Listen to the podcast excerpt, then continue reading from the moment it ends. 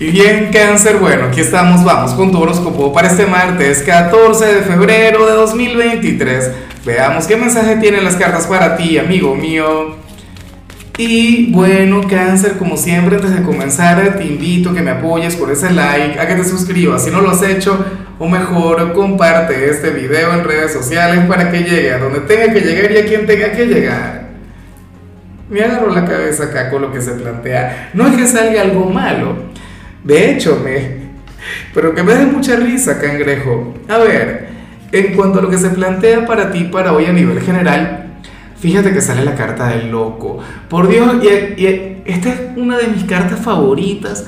Es una carta que amo con locura, cangrejo. Pero es una carta cuya energía puede ir en cualquier dirección. Y entonces yo soy quien queda mal. ¿Ves? Esto tiene que ver con algo nuevo, tiene que ver con un nuevo capítulo a nivel profesional o a nivel sentimental o a nivel interior X, o sea, en algún ámbito de tu vida, cangrejo. Y es excelente porque es la carta de los grandes comienzos. Fíjate que esta es la primera carta del tarot tradicional y también lo es en el tarot de Osho. Cangrejo, ¿cuál es esa nueva etapa en tu vida? ¿Cuál es ese nuevo capítulo que estás escribiendo?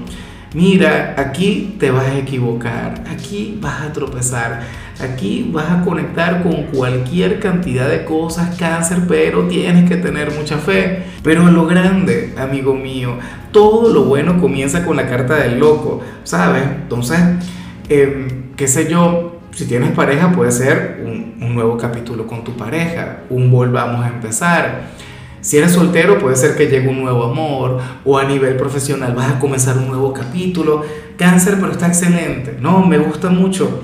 Claro, tú también tienes que tener la disposición, tú también tienes que tener la apertura.